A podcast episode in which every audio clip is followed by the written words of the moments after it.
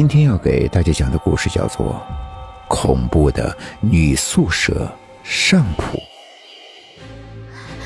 别别别追我！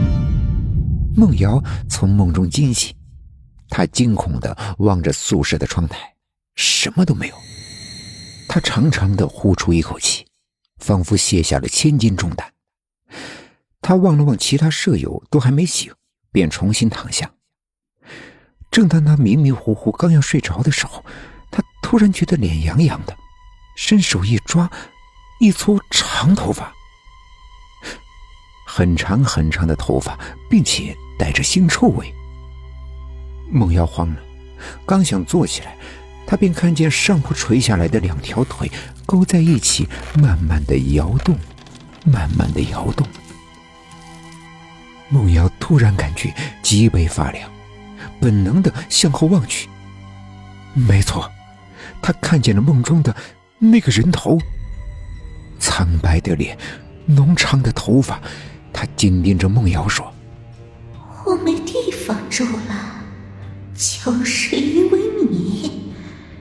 这个破是我的，你得死，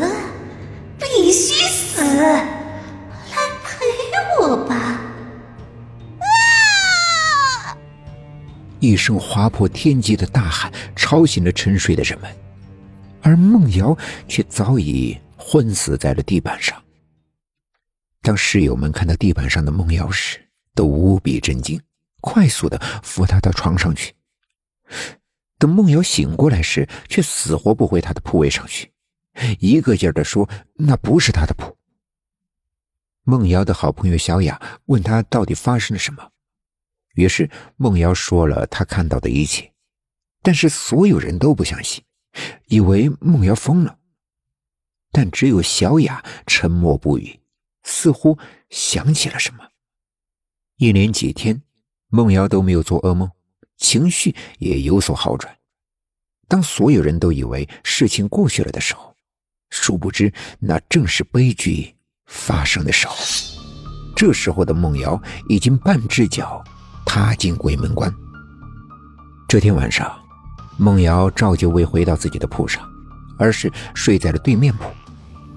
半夜时分，侧睡着的梦瑶醒了过来，她在黑暗中依稀看见了自己的铺位上有人。不，那不是人，是，是他，是那天的那个脏东西。此刻的他。正在学着梦瑶的姿势侧躺着，一脸邪笑的盯着梦瑶。梦瑶很害怕，只能一直看着对面的东西。但是，他的眼神却越来越呆滞。随之，梦瑶慢慢的坐了起来。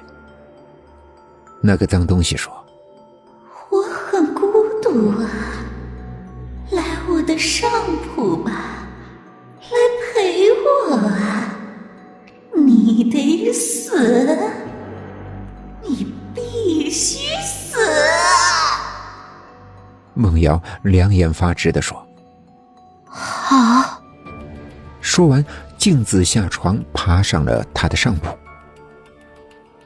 不知他从哪里找到了一把刀子，疯狂的捅向了自己的肚子，鲜血涌的哪里都是，肠子顺着血液滑出。接着。他用手伸向了自己的肚子，沾了一手鲜血，向着雪白的墙壁上写着：“这个铺是我的，来者死。”几个血淋淋、异常恐怖的大字。梦瑶死了，这是震惊校方的大事。宿舍场面令人作呕，一片狼藉。警察们早就到来，安置了封锁线。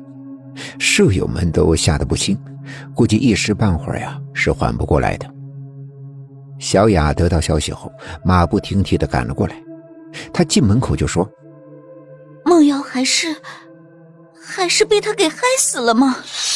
小雅不敢相信的望着梦瑶那令人作呕的尸体，她像发了疯一样的冲向梦瑶以前的铺位，神经病一样的摧毁着一切。李诗文。你他妈给老娘出来！我知道你在。这么多年了，为什么你还要伤人？当年，当年是你害死的我，我只是孤独了，想要找人陪我，没让你死，是你的福气。恐怖的笑声突然想起来，小雅瘫倒在地。早知如此，我就替梦瑶死了。对不起，梦瑶。小雅，我不怪你呀，你快走吧，我不会再让他伤害任何人了。空气中响起了梦瑶的声音，小雅发了疯似的喊着：“梦瑶。”梦瑶，你别走！梦瑶，警察以为他伤心过度要疯了，便死活要拉他出去。